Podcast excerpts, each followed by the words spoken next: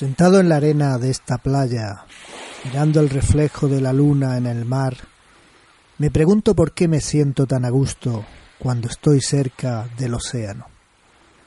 Nos han dicho que descendemos de los simios, pero ¿dónde están los dos cromosomas que nos faltan?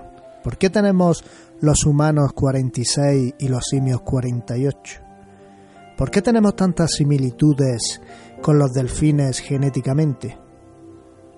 Quizá no nos hayan dicho toda la verdad. Por ello, cuando nacemos, somos capaces de nadar perfectamente hasta el sexto mes de vida. Pienso que quizá fue por el mar y hace millones de años nuestro primer viaje, nuestro primer viaje a Ítaca sobre ruedas.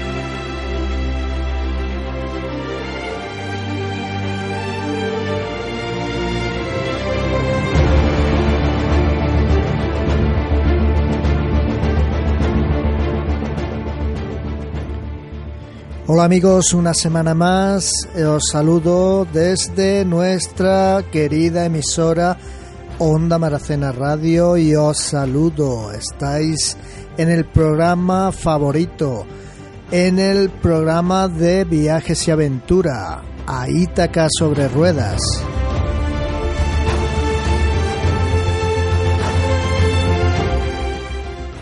Soy Josu Gómez y ya sabéis que soy vuestro guía en este fantástico viaje, el viaje a lo desconocido, el viaje a la aventura.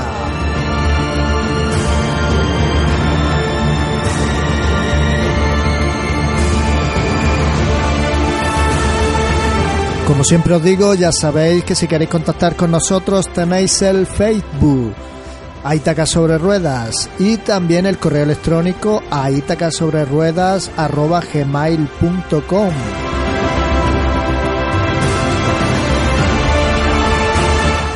Os invito a que me contéis vuestros viajes también, si tenéis un proyecto, si habéis hecho un viaje inolvidable y queréis que el resto de ciudadanos del mundo lo sepa, mandádmelo y contármelo y quizá os brinde un micrófono.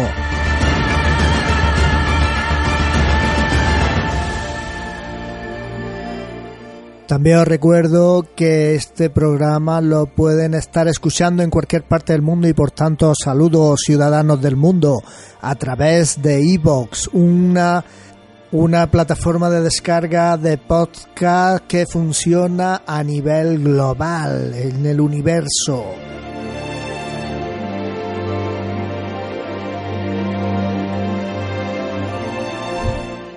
Hoy contaremos con nuestro colaborador y amigo Antonio Rivas desde Málaga. También tendremos una sorpresa ya que desde Ibiza y camino de las Islas Griegas tendremos a una invitada muy especial que luego os presentaré. Y como no, os contaré al final una de mis historias que siempre tienen algo de misterio, no sé por qué.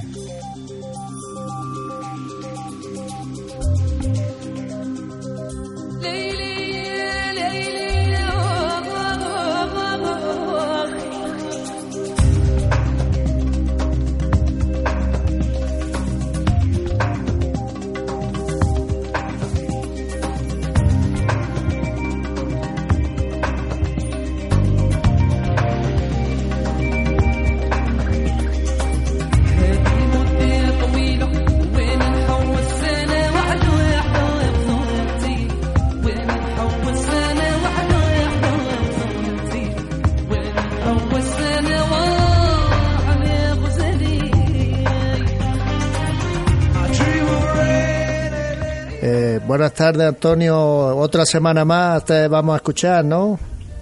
Bueno, pues nada, aquí hasta que tú quieras, yo subo, hasta que nos echen de, de, la casa esta. Por pesado. pues sí, que nos echen por pesado, que irnos no nos vamos a ir, yo creo. ¿Qué te vaya a decir? Eh, me, pareció entender el primer programa que contaste que, que me, me, pareció algo interesante y es que habías tenido incidentes con la policía. ¿Puedes contar un poquillo algún tema como qué es lo que te pasó o algo? Bueno, es un tema, un tema un poco delicado. Nosotros en el, en el año 1992, pues como queríamos ampliar horizonte y desierto y demás, ya llevamos unos cuantos tiempos yendo a Marruecos, pues dijimos, pues vámonos a Argelia. Argelia, Argelia ya son palabras mayores para los que les gusta el desierto y eso ya tiene desierto que los de Marruecos se quedan a la altura de una babucha, nunca mejor dicho. ¿Que son más inhóspitos todavía? Mucho más inhóspitos y mucho más extensos. Sí, eh, vamos a ver, el, el famoso Erchevi que hablábamos, que hacíamos referencia, bueno, pues eh, Argelia tiene uno que se llama el eje occidental o el eje oriental, que son como 20 veces la, 20, como, como 20 veces o más aquellas dunas de, de Bueno, ahí entonces tienes que llevar un depósito de gasolina bien grande, ¿no? Ahí hay que llevar de todo y, planificarlo todo muy bien, porque te puedes quedar medio, te puedes quedar en medio tirado en cualquier de eso sin agua o sin eso y, ahí te quedaste. Ahí no hay, y además que no está ni el morito con la móvil que hacíamos referencia, ahí no hay nadie, ahí no pasa nadie. ¿Y, entonces la policía qué pasó ahí? Pues que tuvimos un accidente con tuvimos un accidente en Argelia, nada más entrar en Argelia. Tuvimos un accidente de tráfico, concretamente lo tuve yo. ¿Pero con la moto o con el coche? íbamos con la moto con eh, y pillé a un, tuve un accidente con un ciclista por culpa de un vehículo, es decir, que ni el ciclista ni yo fuimos culpables. Yo arrollé al ciclista, pero porque el ciclista me cortó el camino porque un coche a su vez lo iba a atropellar a él y a mí, ¿no? entonces... Sí, los que hemos estado en esa, en esa zona sabemos cómo es la conducción, sobre todo ahí es la ley del más grande. Y cuanto más grande lleve el vehículo, más razón tiene. Y lo mete y a lo que salga, ¿eh? Ahí va, ahí va. Y el más débil es el que se tiene que buscar la vida. Pues entonces el ciclista me, me cortó a mí el, el, ciclista por no chocarse con el coche. te hizo un giro inesperado y tú te lo tragaste, ¿no? Y yo me lo traje. Con la mala suerte de que este era, el, me parece que era el, hermano menor de la policía de allí, de la policía de la ciudad. Obviamente decir ciudad, ni bien nombra nada. Sí, sí. Y, y nos tuvieron, entonces nos engañaron como, como, como españolitos, catetos o, o aventureros. Nos dijeron, tú te declaras culpable. Sí, sí paga una pequeña multa y continúa ahí el viaje. Bueno, pues ahí la hemos liado. A raíz de declararme yo culpable, pues nos retiraron los pasaportes, los pasaportes, nosotros estábamos en el sur de Mar, eh, eh, a la altura de Erchevi, digamos, pero en Argelia. Argelia. Y se llevaron los pasaportes a Argel, a mil y pico kilómetros más arriba. ¿Pero vosotros estabais detenidos en el calabozo o estabais libres? Una medio media. Nosotros estábamos en un hotel, pero teníamos que ir a hacer presencia, teníamos que ir a hacer presencia a la comisaría, es decir, allí en la comisaría como como echar una jornada de trabajo allí en la comisaría. os tenían retenidos, pero no os pagaban ni la comida ni la estancia, ¿no? Encima todo la teníais que pagar vosotros. ahí va, ahí va. Oh. Oh. Y así nos tuvieron, pues, luego tuvimos un juicio, tuvimos que pagar un abogado, porque como nos tenía, a, mí me tenían más o menos detenido, pero luego a otros lo tenían como de intérprete, a otro de no sé qué, una oh. historia.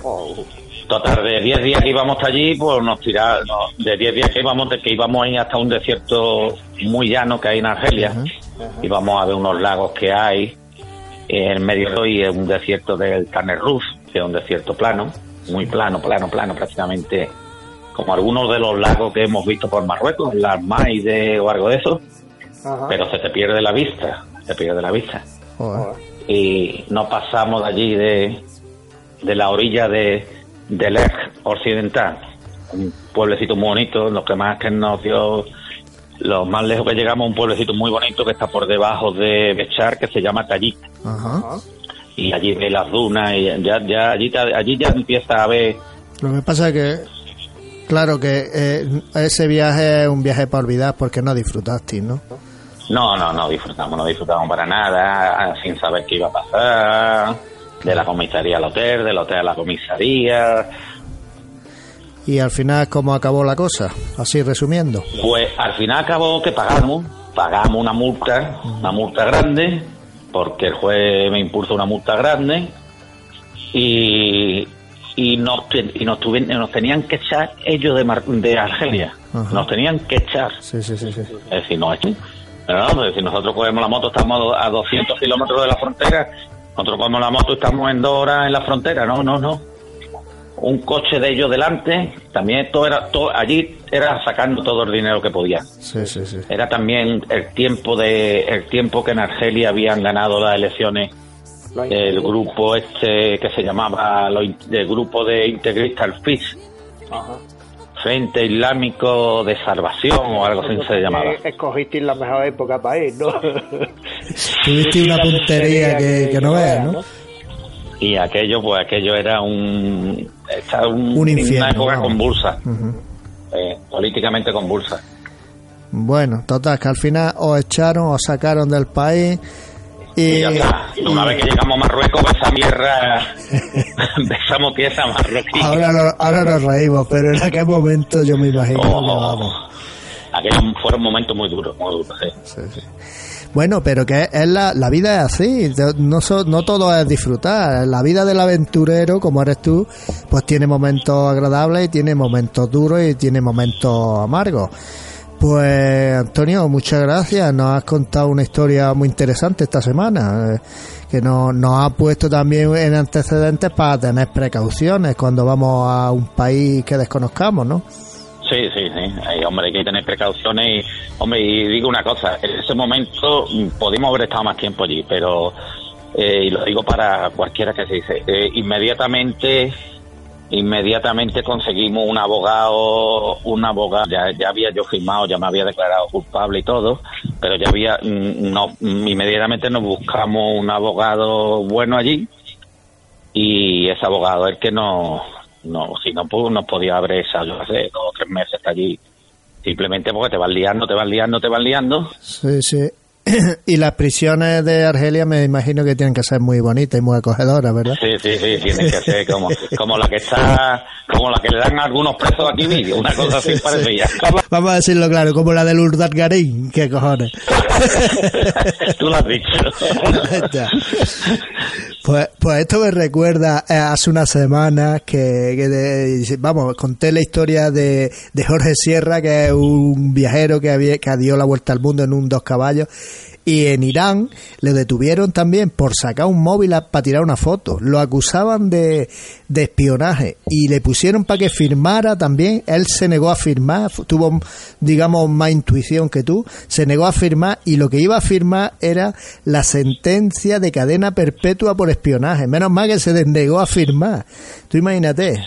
Ah, mira, te voy a, perdona que abuse un poquito de tiempo. Mira, eh, estando en la comisaría nos encontramos a un a un tío de Senegal creo que era o de y lo tenían detenido también por espionaje. Y nos contaba el pobre negrito nos contaba y decía mira en mi país no hacen ni no hacen ni bicicleta. Y me han detenido por espionaje industrial.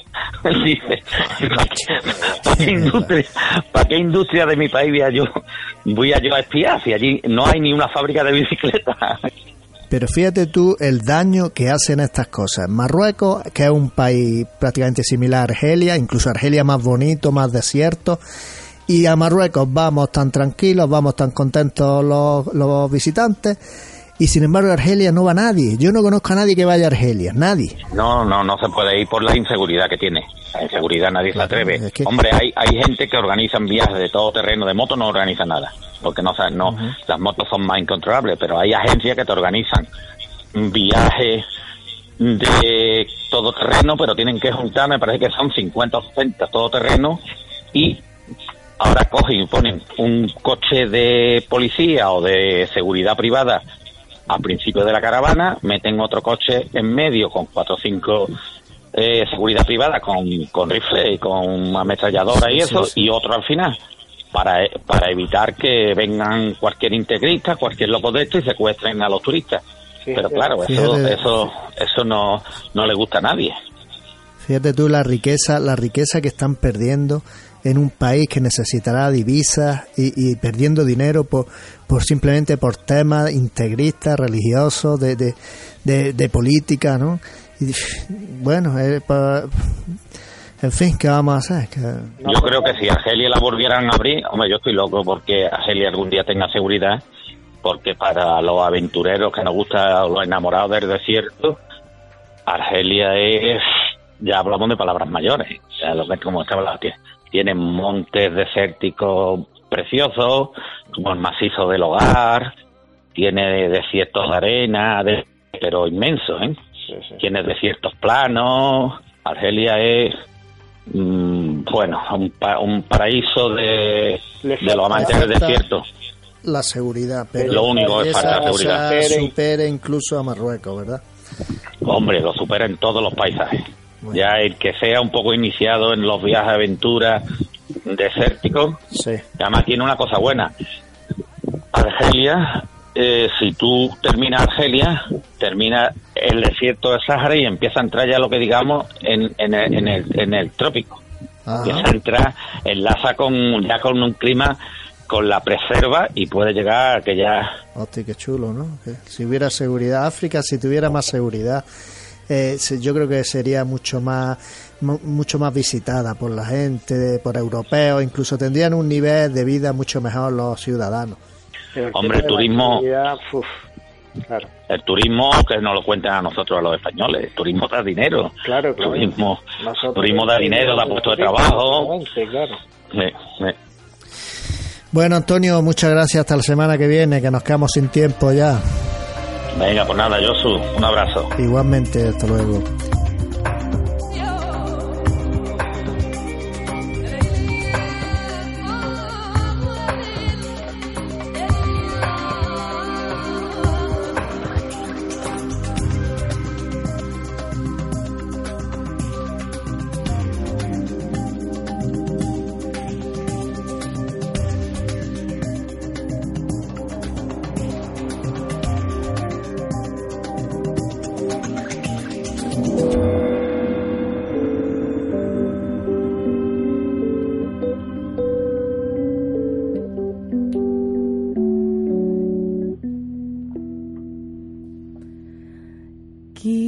Porque mi niñez sigue jugando en tu playa.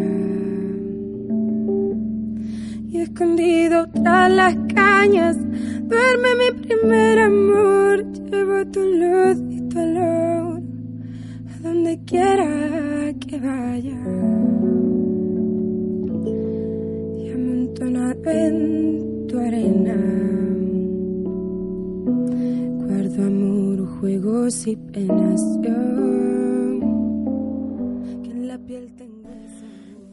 Hoy os quiero hablar de cómo hacer una vida fea, hacerla bonita. Imaginaros que tenéis una pareja lejos y que queréis pasar con ella mucho tiempo. Imaginaros que tenéis un trabajo estable pero no termina de llenaros. Imaginaros que el mundo está ahí esperándoos. Imaginaros que compráis un casco de un barco, vendéis vuestra casa, os tiráis un año y medio restaurando el barco, preparándolo, comprándole, haciéndole las velas, poniéndole su mástil, preparándolo, dejándolo preparado para para salir al mundo, para salir al mundo a ver el mundo en un barco, en un velero, en un velero de acero pintado de naranja. El color simplemente es porque es el color más visible en el mar, por seguridad, pero que le queda muy bonito. Y casualmente el naranja es el color oficial de uno de los amigos de esta historia. El color oficial de Holanda. Johan, holandés, ingeniero. Ella, Silvia, barcelonesa, bibliotecaria, española. Venden su casa, lo dejan todo y prueban a, a ver el mundo desde su velero. Se van por una temporada corta, pero esta temporada corta lleva ya 10 años. 10 años viendo el mundo desde la cubierta de su velero Alea, en referencia a la aleabilidad de la vida, a la suerte, a que te lleven para allá, que te lleven para acá, en no tener un rumbo fijo.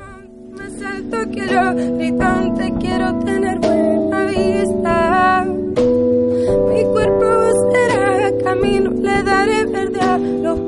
y amarillo a la genista.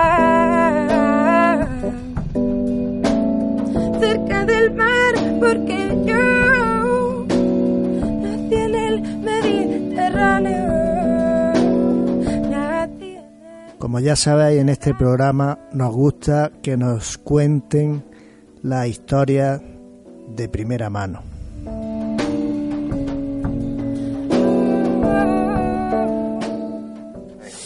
Eh, hola, estamos aquí con Silvia, eh, Johan también, que viajan en el velero Alea.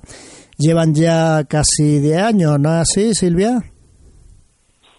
Sí, empezamos y los planes, la verdad es que nunca había navegado yo, yo sí que tenía buena experiencia y empezamos con vamos a probar y si la cosa funciona le echamos cinco añitos, a lo más siete y ya vamos por diez, o sea que la cosa ha funcionado y estamos súper contentos con el viaje. Pero la historia vuestra un poco particular, ¿no? Porque vosotros os conocisteis y decidisteis vivir juntos y estar siempre juntos y, y tuvisteis duda entre ir en velero o ir en, en autocaravana, incluso creo que, que tuvisteis la duda, ¿no? Bueno, eh, la historia, la historia está bien bonita, la de es así como una historia muy romántica, la de cómo empezamos, porque estábamos viviendo a 400 kilómetros de distancia cada uno y entonces vernos era un poquito lío todos los fines de semana conducir 400 ida, 400 vueltas y decidimos ah, durante una semana pensar cada uno en su casa planes que pudieran suponer un futuro viable para que estuviéramos juntos y cada uno escribió seis papelitos con futuros que se le ocurrían. Y el viaje era uno de tantos, pero también había intentar montar una casa rural en algún lugar, seguir yo en mi trabajo de Barcelona y Johan se venía a vivir conmigo. Había 12 opciones. Entonces nos encontramos el fin de semana siguiente, pusimos en común las seis ideas de cada uno y fuimos descartando una por una la que menos nos interesara. Y al final quedó velero y aquí estamos navegando. Pues muy bien, pero que los que nos oigan pensarán que ha sido todo ideal, pero vosotros no sois millonarios que habéis decidido comprar un velero, sino que vosotros comprasteis un velero antiguo y lo restaurasteis, tirasteis casi, os tirasteis casi año y medio restaurándolo, ¿no? Ah, sí, tuvimos que vender nuestra casa para comprar el velero y a partir de ahí lo que compramos fue un casco y los muebles de dentro y poco más. El velero no tenía nada y durante un año y medio hemos estado haciendo la restauración, trabajando tiempo completo los dos, mano a mano, sin ayuda de fuera y hemos hecho todo en el velero. Entonces ahora, además de ser nuestra casa, es como que nos conocemos hasta el último tornillo y ha sido una cosita trabajada desde abajo. No es fácil, pero no es imposible para cualquiera. Para los que quieran conocer todos los pormenores de cómo restauraron el velero, hay un blog en el que lo detalláis y explicáis vais paso a paso, ¿verdad? ¿Cómo se llama el blog?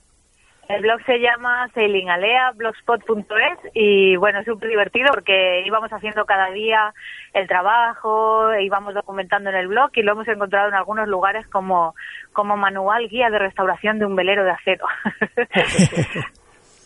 he visto, he visto que tú no eras muy manita, pero te has convertido en una auténtica manita, ¿no? No, en verdad yo soy una fantástica asistente de obra. El manitas es Johan y yo lo que yo he pintado mucho. He gastado pinceles hasta cansarme. Pero en el barco hay muchos hay muchas tareas que necesitan de dos personas porque no hay como para poner un un alcayata necesitas no puedes poner el taquito y ponerla, necesitas alguien que aguante la tuerca del otro lado de la pared. Entonces, yo he sido la mano que ayuda con la cabeza que piensa que es mi chico. Muy bien. Sí, yo he estado viendo un poco, vamos, conozco, yo he seguido muchos años y la verdad que Johan me parece un tío apañadísimo, ¿eh? hace de todo, ¿eh? es un manitas total, ¿no?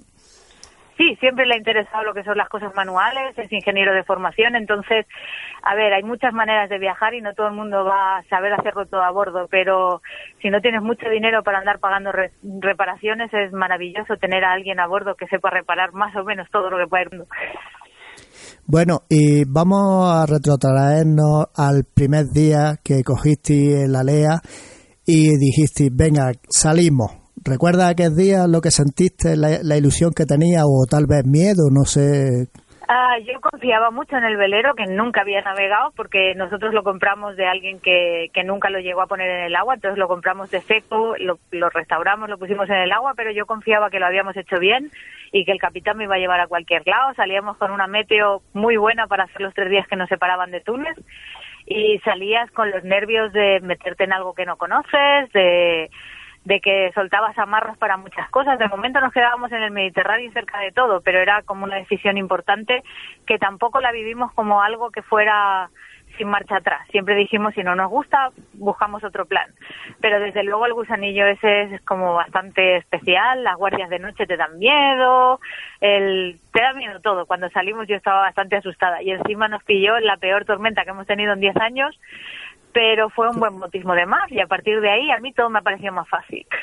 Eso es como una vacuna, ¿no? Te, te pegaron los virus de primera, de la tormenta, y ya si pasa esa, esa, esa tormenta ya estás dispuesta, o sea, ya estás preparada para lo que venga, ¿no? Sí, era una tormenta que no estaba prevista en las meteos que habíamos consultado y fue un viento que se acumuló, se pasó por el estrecho y se nos vino encima.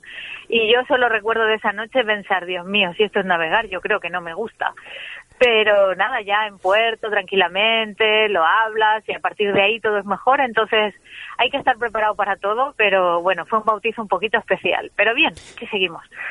Bueno, y ya una vez superado el primer, el primer momento, os decidís ir a las islas griegas.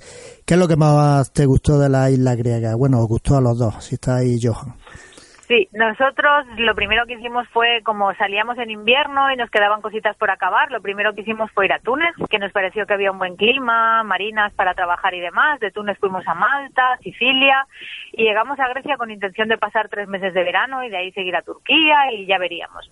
Pero hemos descubierto que lo que nos gusta de verdad es vivir despacio, conocer los sitios donde vamos, conocer gente y en Grecia descubrimos que no habían cinco islas, ni seis, habían ciento y pico y que todas nos gustaban y eh, total, que el plan de estar tres meses se transformó en dos años y tres meses y ahí sí que ya dijimos que teníamos que cambiar de ambiente y cruzar el Atlántico, pero las islas griegas nos han gustado en general, la gente es amable, no está muy masificado, es muy bonito, pero a, a mí particularmente me gustaron mucho las espóradas. Es una zona menos transitada, es es la zona donde se filmó la película Mamma Mía y yo encuentro que tienen un encanto muy especial. Pero si te gusta el mar, todas son bonitas. Qué bonita la película Mamma Mía con la isla griega. Me encanta. Eh, después decidiste eh, cruzar el charco, ¿no? Dar el gran salto e ir a América, ¿no? El plan que teníamos era cruzar el Atlántico y dedicar solo dos años, hacer una vuelta solo a las Antillas y de ahí ir al norte y regresar a Europa. Y la verdad es que sí, eh, yo ya llevaba dos años navegando, yo jamás experiencia, pero cruzar el charco siempre es como, como la cosa mítica y la familia y los amigos, todo el mundo hace sentir ahí como que eres poco menos que Jacques Cousteau, pero de repente llegas a Canarias y en el mismo pantalón donde estás tú hay 40 barcos más y de los 40 35 van a cruzar y descubres que, que, eres una persona normal, que va a ser algo normal y se te bajan un poquito los humos de aventurero porque si algo hemos descubierto con el tiempo es que hay mucha gente haciendo cosas que nos parecen tan raras y que cuando te metes en ese grupito eres uno más y puedes compartir y puedes charlar y, y ahí estuvimos dos meses en Canarias preparando el cruce y un 10 de diciembre eh, soltamos amarras y ahí sí que era el gran viaje. Teníamos como 3.000 millas por delante y a cruzar un océano. Pues yo tengo la teoría de que, de que lo más difícil de un viaje es salir. Y una vez que sales, ya el propio viaje te va llevando. Y si te dejas llevar por el viaje, va todo sobre ruedas. ¿A ti tú compartes esa opinión? Claro, por eso te digo que lo más difícil yo creo que fue soltar las amarras en Valencia para hacer unas poquitas millas. A partir de ahí estás viajando y yo siempre he dicho a los amigos que me preguntan que la vida del mar lo más importante es que tienes que ser flexible y paciente. Tienes que ser paciente porque la meteo manda casi siempre y tienes que ser flexible porque los planes se pueden cambiar de un día para otro y no tienes que tener una hoja de ruta marcada y que te desesperes si no la puedes cumplir. Y a partir de ahí el viaje te va llevando, esto no va sobre ruedas, va sobre velas. y, nada, es dejar llevar y ver lo que te viene y a partir de ahí ir tomando las decisiones. Pero sí, soltar las amarras para cruzar el Atlántico fue menos difícil que soltarlas para salir de Valencia. Bueno, y cruzáis el gran charco y os llegáis y descubrís eh, un pequeño paraíso que son la, la isla de San Blas, ¿no? En Panamá, ¿no?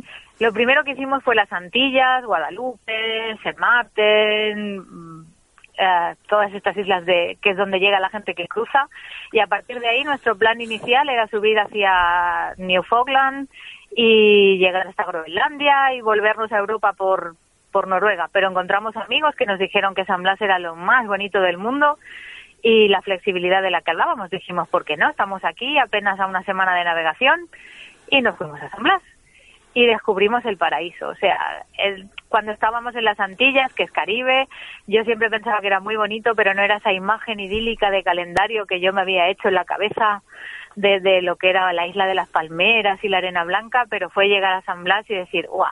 Ya llegamos. Es, es muy, muy bonito.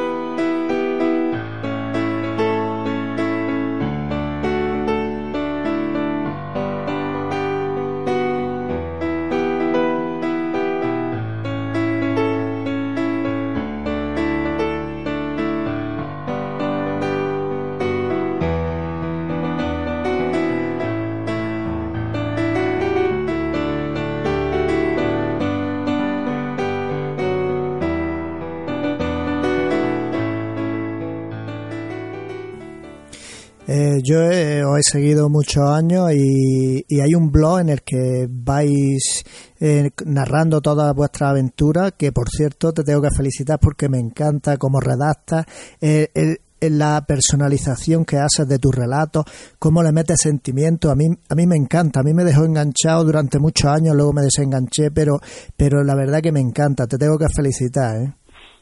Muchísimas gracias porque parte bonita de la aventura es que a través del blog hemos conocido a muchísima gente y es como si llamáramos aquí siempre el barco lleno de amigos. Es bonito explicar, es bonito que te lean y es bonito contactar con mucha gente que es como tú. Muy bien. Eh, el blog se llama eh, Viajes Aleatorios, eh, creo recordar, ¿no? Sí, porque el velero se llama Lea alea en el sentido de, azar, en el sentido de echar los dados y ver lo que te trae la vida y entonces ahí los viajes aleatorios era como nuestra filosofía, no tener una hoja de ruta, ir donde fuera y ver lo que te salía en la vida. Así en lugar de Groenlandia hemos acabado en Patagonia, pero hielo es hielo y hemos ido inventándonos sueños por el camino. Bueno, vamos a decir el nombre del blog por si se quiere, por si quieren alguien buscarlo. Para buscarlo en internet tienen que poner viajes aleatorios, ¿no?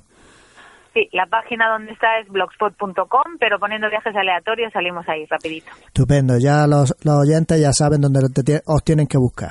Bueno, eh, hemos dicho que encontraste un paraíso que era San Blas, pero mm, volviste, digamos, tiraste un poquito para el sur y volviste a encontrar otro paraíso, ¿no? Que es la zona de Argentina, esta, la Patagonia, ¿no?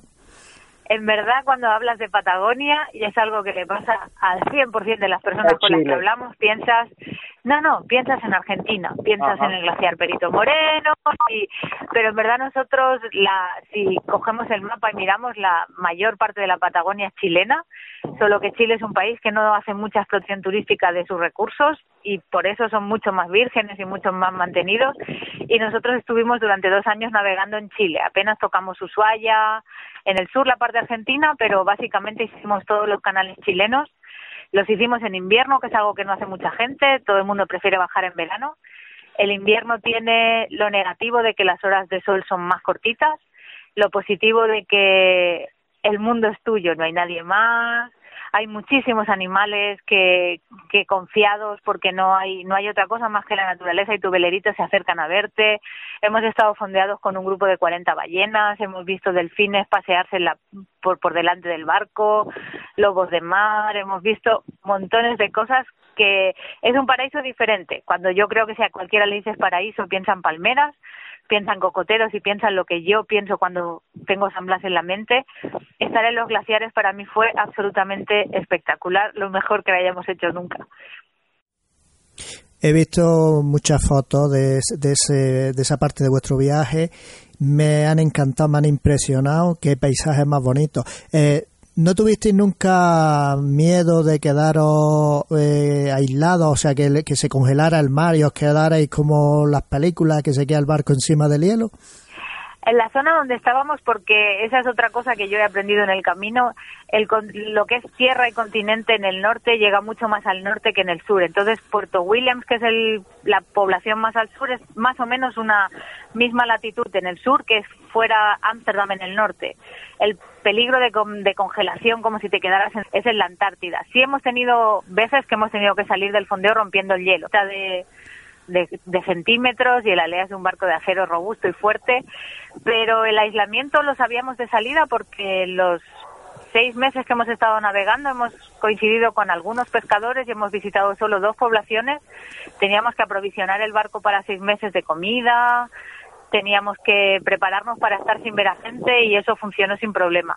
Si tienes un poquito de respeto cuando te levantas por la mañana y ves que todo alrededor de ti es hielo, pero ni miedo, ni susto, ni si estás preparado para lo que viene, la cosa funciona. Y la verdad es que no hemos tenido ningún problema así como muy extremo. Bueno, eh, leí en uno de tus posts que, que tuviste un sustillo, que es que te caíste un día al agua, que lo que en el Caribe caerse al agua no pasa nada, eh, allí con el agua a dos grados sí pudo ser un pequeño problema, ¿no? Lo que pasa es que reaccionaste bien, ¿no? Y puedes contarlo un poquillo así rapidillo. Sí, bueno, cuando llegas en Patagonia la mayoría de fondeos tienes que echar tu ancla y entonces ir atrás, acercarte lo más posible a tierra y pasar dos, dos cabos, dos cuerdas para atarte a los árboles o a una roca para mantener el barco lo más pegadito a tierra posible y evitar el mal viento. Yo estaba haciendo esa maniobra de atar a tierra, resbalé en una piedra con, con musgo y me caí al agua. La parte mala es que soy una chica mediterránea acostumbrada al agua caliente y que no reaccioné bien, no corría al barco a pesar de que Johan me llamaba y me decía el agua fría es peligrosa. La parte positiva que procuramos hacer las cosas lo mejor posible, yo iba con chalecos salvavidas, entonces lo de hundirme ni de Uh, sí, la maniobra de rescatarme la llevó Johan con, con maestría. Él hizo todo lo, lo, necesario para un caso de posible hipotermia y quedó en una anécdota, pero realmente ha habido fondeos en los que yo me podía haber caído mucho más lejos del, del velero y el agua a un grado es agua peligrosa. Pero quitado este susto que quedó en anécdota y que, que fue divertido porque hay mucha gente que nos sigue en el blog, pero parece ser que a la gente le gusta esto de las situaciones así más extremas y ha sido el post con más comentarios y más entradas, sigo aquí con, con algo que contarle a los nietos. sí, lo que pasa que, que, que claro, mm, os vemos disfrutar eh, la serenidad de San Blas, de, de, en los paisajes de, la Patagonia y claro, un poco salir de la novedad, pues claro, a los que lleva, vamos leyendo el blog nos, nos pone un poco alerta, ¿no? Nos saca de la monotonía, digamos. Eh, otra, otra cosilla que os pasó fue el tema de, del anzuelo, ¿no? De que se le clavó en la cara a Johan. Fue mala suerte también, ¿no?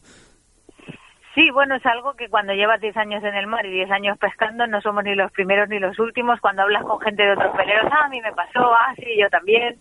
Pero fue muy mala suerte. Estábamos recogiendo la caña de pescar sin pescado y había bastante mar y una ola hizo que, que lo que llevamos como cebo, que es un pez de plástico con un anzuelo triple, saltara y se le clavó en la cara de Johan. Ahí también descubrimos que yo que yo pensaba que era una situación de esas de cuando la vida te empuja y tienes la obligación, uh, yo no fui capaz de sacarle el anzuelo. Los dos conseguimos cortarlo porque la cuestión con un anzuelo es que no puedes llevarlo hacia atrás, es como una banderilla de un toro que te desgarra más de lo que te puede ayudar, hay que pasarlo completamente y yo solo serví para pasar el instrumental porque me moría de la aprensión. Bueno, no te preocupes, que todo el mundo no vale para pa cirujano, ¿no?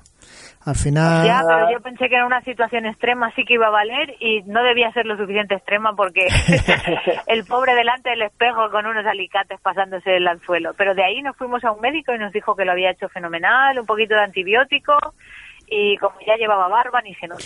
Muy bien.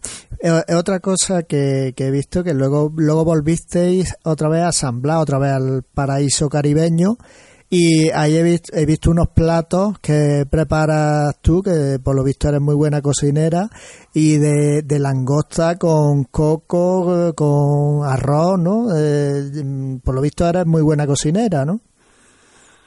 Ah, una de las cosas que he descubierto en el barco es que puedes hacer de un hobby tu pasión absoluta. Me gusta muchísimo cocinar y el reto a bordo siempre es acabar con ese con ese mito que nos explicaban antes de empezar, que cuando estás en un velero tienes que confirmarte con, con pasta y ensaladitas porque es muy difícil cocinar. Ah, con los ingredientes que tenemos allá donde vamos, hacemos lo, lo mejor que podemos, me chifla la cocina y ensamblar la langosta era un plato que durante la época en la que se puede pescar era fácil de conseguir y barato. A la gente le encanta, así que hemos hecho ahí unos arrocitos con langosta espectaculares. Langosta con mil recetas. En el sur la langosta se sustituyó cuando estábamos en Patagonia por centolla. Hemos comido centolla durante tres meses hasta aburrirnos y ahora que estamos de vuelta tirando para Grecia ya estamos ahí rumiando las, las recetas que podemos hacer con las berenjenas, el feta y el pescadito del Mediterráneo. Bueno, hay que decirlo, hay que decir que, que los oyentes que quieran eh, visitaros, hay, existe la posibilidad. Vosotros hacéis charter, o sea, re, recibís a pasajeros eh, por un módico precio, como es lógico, porque tenéis que pagar el mantenimiento del velero y de vuestra vida, vamos, que es vuestra, de vuestra fuente de ingresos pero que para los oyentes que quieran, ¿cómo pueden contactar con vosotros? Bueno, en verdad no, no hacemos charter porque no es nuestra forma de vivir, simplemente en los veranos a veces recibimos gente porque porque sí, porque nos ayuda al día a día, nos ayuda a ir llenando la hucha y seguir, pero también gran parte del interés nuestro en tener gente a bordo es que vivir los dos solos, solos durante 10 años se hace como muy largo. Entonces el poder compartir la aventurita con gente es algo que nos parece emocionante. Ah, en el blog encontráis los contactos y quien se quiera animar a venir, son solo un par de meses al año que recibimos gente y a partir de ahí nos dedicamos nosotros a, al vivir nuestra vida. Pero sí, sí, este verano vamos a estar en Grecia y los meses de agosto, septiembre estamos encantados de recibir a quien nos quiera venir a ver. Pues ahora que lo has dicho, eh, me he acordado de que se me ha pasado por la cabeza que eh, vuestra convivencia, los dos solos, eh, también nos cansáis un poco de veros siempre las mismas caras el, uno al otro y de, bueno, supongo que os querráis mucho, pero que también el ver siempre las mismas caras, mmm, supongo que habrá habido momentos en los que habráis dicho, mira, estoy ya harto de, de verte la cara, ¿no? ¿O no? Ah, yo a veces me, hace mucha risa porque viene gente a bordo y nos explican que son compañeros, una pareja y que son compañeros de trabajo. Y yo me los miro y pienso, qué aburrido tiene que ser trabajar y luego llegar y cenar con la misma persona que has visto todo el día en la oficina. Y ahí me da la risa porque nosotros llevamos viviendo juntos 24 horas desde hace ya bastante más de 10 años. Ah, no lo sé cómo lo hacemos y no sé si es que nos queremos más que otros o, qué, pero nunca nos hemos aburrido, ni el reto supremo que fueron los seis meses en Patagonia sin ver a nadie por seis meses. Supongo que el secreto está en prever las situaciones, el hablarlas tranquilamente. El truco es saber que si, si explotas, si no, no, no hay manera de decir, cariño, me voy al cine a que se me pase, lo tienes que solucionar a bordo. Y a partir de ahí, sí nos gusta recibir a gente para tener caras nuevas, para tener historietas nuevas, para poder compartir y hablar, pero entre nosotros dos nunca nunca ha dado la situación esa de lo tiraría por la borda con, el ancla enganchada en el tobillo. Muy bien. Bueno, pues Silvia, me alegro mucho. Eh, ¿qué, le, ¿Qué le diría a la gente que está en su trabajo, que están aburridos, que, que están hartos harto un poco de la monotonía de ir siempre al mismo trabajo, que no son felices en definitiva? ¿Tú le animarías a que siguieran tu, vuestros pasos de, de dejarlo todo e irse a ver el mundo o, o lo ves demasiado arriesgado y que vosotros habéis sido demasiado valiente o, crees que cualquiera lo puede hacer? Yo creo que cualquiera lo puede hacer, yo no me siento más valiente que nadie, pero yo tampoco animaría a nadie a hacerlo, porque es una decisión muy personal y es una decisión con unas implicaciones serias. es dejar atrás muchas cosas a cambio de tener otras muchas cosas. Así que tienes, yo creo que la gente tiene que definir cuál es su sueño y perseguirlo. Y el sueño puede ser comprarse una transporter y hacer fines de semana en la montaña, el sueño puede ser escribir un libro o el sueño puede ser dar la vuelta al mundo en velero. Al que sueñe con dar la vuelta al mundo en velero y lo tenga claro, que sepa que lo más difícil es empezar, pero que a partir de ahí todo, todo se da. Entonces yo animaría a la gente no a seguir mi sueño, los animaría a seguir el de cada cual. Bueno, eh, pues ya nos vamos quedando sin tiempo. Pues Silvia, eh, por cierto, ¿cómo está de la espalda Johan, que tuvo un problemilla de espalda también? Claro, porque cuando vives en el velero sigues siendo una persona con tus achaques y tus cosas. Tuvimos ahí el, un, un, mal momento con un problema en la espalda, pero a partir de ahí todo está fenomenal, como si, como si alguien tiene ahí un problema de, qué sé yo, en el pie. Nos organizamos con cada uno hacer lo que puede y no tensar más la cuerda de lo que puedes estirar. Y estamos haciendo una vida súper normal, súper tranquila. Es más, acabamos de hacer en dos meses y medio un océano y un mar y no hemos tenido mayores problemas. Bien, viviendo la vida donde nos lleva el viento. Bueno, pues Silvia y Johan, muchas gracias, sobre todo a ti, porque nos hace viajar con vosotros, sentir un poco, aunque no es lo mismo, pero sentir un poco lo que sentís vosotros. Y en definitiva nos lleváis de viaje. Mi programa se llama Ítaca sobre ruedas, pero bueno, es, podemos decir también que el timón es como una rueda, ¿no? Y, y vosotros seguís viajando a Ítaca, ¿no? Buscando un poco vuestro destino, pero disfrutando del camino, que es de lo que se trata, ¿no? Como dijo el poeta, la, la cosa es el camino, no la meta, pero hablando de tu programa y de Ítaca, si todo va bien, en 15 días estamos fondeados en Ítaca y te mandamos una foto. Ah, pues me encantaría, me encantaría. La pondré en el Facebook del programa. Bueno, eh, Silvia, muchísimas gracias. Si quieres añadir algo más y si no, pues hasta siempre que nos vamos leyendo, nos vamos escuchando y lo dicho, yo creo que el mensaje es lo último que hemos hablado, que es bonito tener sueños y perseguirlos y lo más importante es que nadie te imponga el sueño de otro, que persigas el tuyo.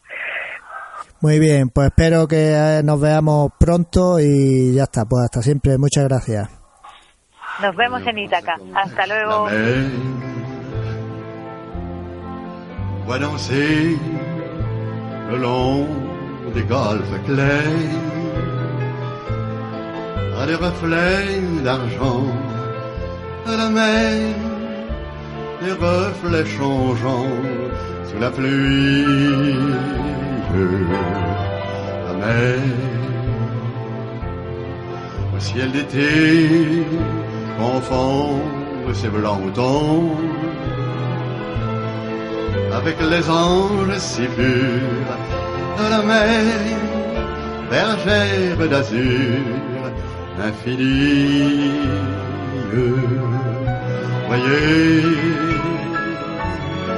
près des étangs, ces grands roseaux mouillés.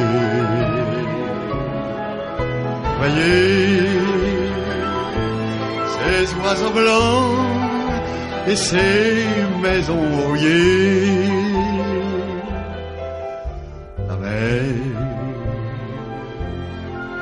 traverser le long des golfe clair et d'une chanson d'amour la mer a bercé mon cœur pour la vie.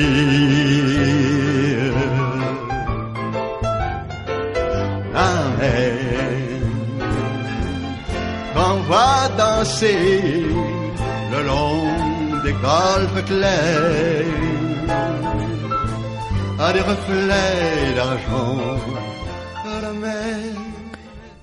El mar que se ve bailar a lo largo de claros golfos tiene reflejos de plata.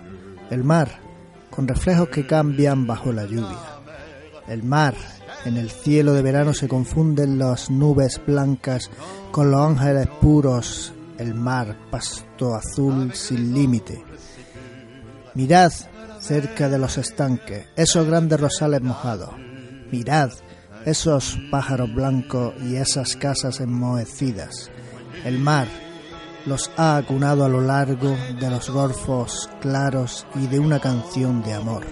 El mar ha acunado mi corazón para la vida.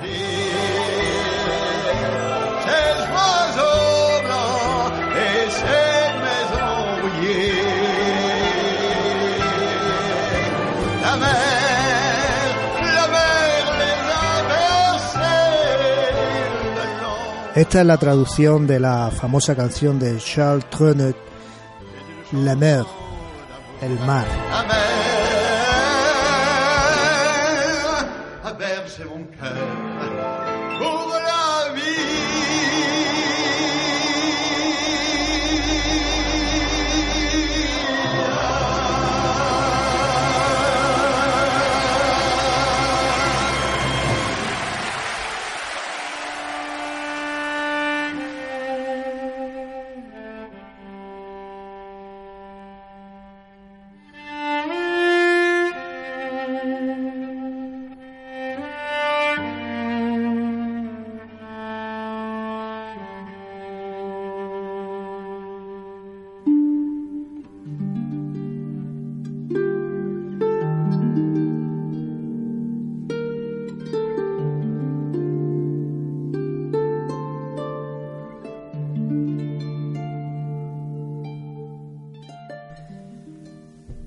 Ya me habían avisado que Ranlia tenía algo mágico. Ranlia, una pequeña aldea en un oasis en mitad del desierto, Marruecos, una aldea junto a un gran río de arena, famosa por el paso del río por su famoso Fes Fes, arena fina como el talco, en la que se quedan atrancados coches, motos. Llegamos temprano y decidimos acercarnos a ver la ciudad perdida. Lo que yo creía que era un pequeño paseo hasta una ciudad abandonada eran 16 kilómetros de ida y 16 de vuelta, aunque mereció la pena. Una ciudad posiblemente romana, muy antigua, abandonada, en mitad del desierto donde no había nada de vegetación, solamente un pozo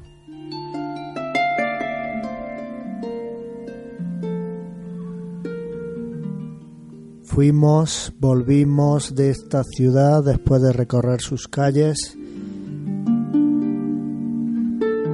Comimos algo y justo después de comer salimos hacia el Fexfes.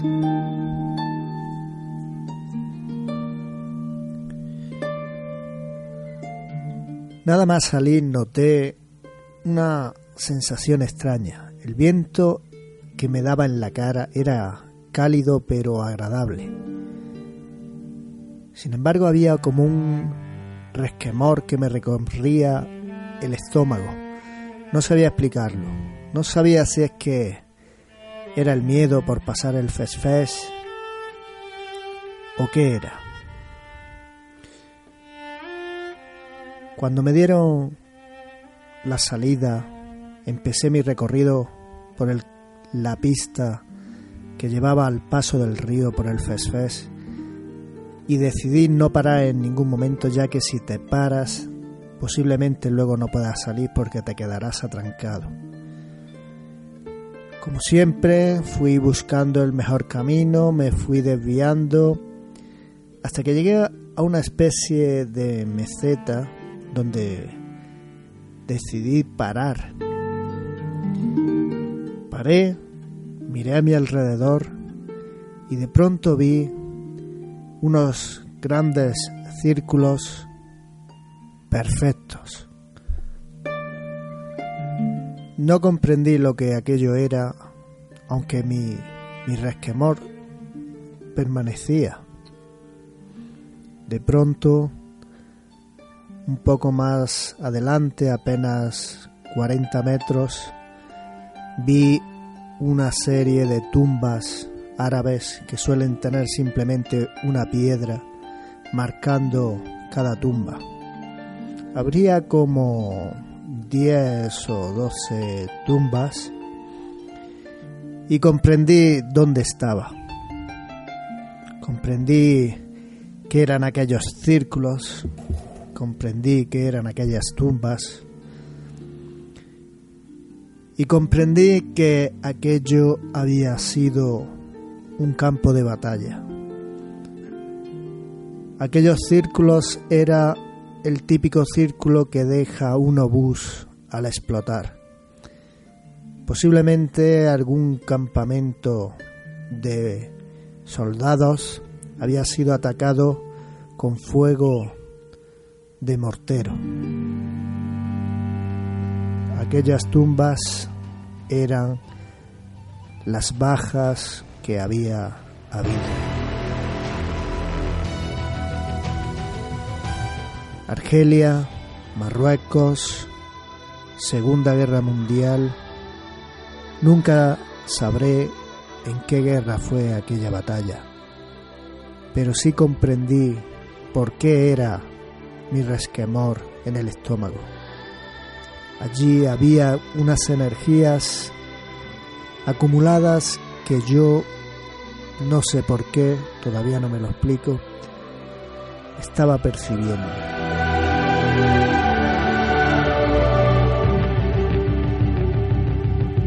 Tampoco me explico por qué decidí parar, allí. El desierto es muy grande, podía haber tirado más a la derecha, podía haber tirado más a la izquierda, pero no. Mi mente fue hasta ese punto en concreto y ahí decidí parar, porque yo no había visto ni las tumbas ni los círculos hasta que no paré. ¿Creéis que cuando hay un hecho de este tipo se queda impregnado de alguna cierta energía. ¿Creéis que alguno de los soldados que murieron allí quiso que alguien lo recordara? ¿Creéis que fue casualidad? No lo sé. El camino, el camino a Ítaca te va dando sorpresas. En este caso, fue una sorpresa curiosa, pero que me hizo reflexionar sobre la vida y la muerte. Si tenéis alguna opinión sobre esta historia, ya sabéis los medios habituales, podéis dejarme vuestra reflexión. En el grupo de Facebook Aitaca sobre Ruedas o en el correo electrónico aitaca sobre ruedas gmail.com y no olvidéis que todos viajamos en un gran viaje todos vamos a Ítaca cada uno la suya pero todos vamos a Ítaca en este caso nosotros vamos a Ítaca sobre ruedas hasta la semana que viene.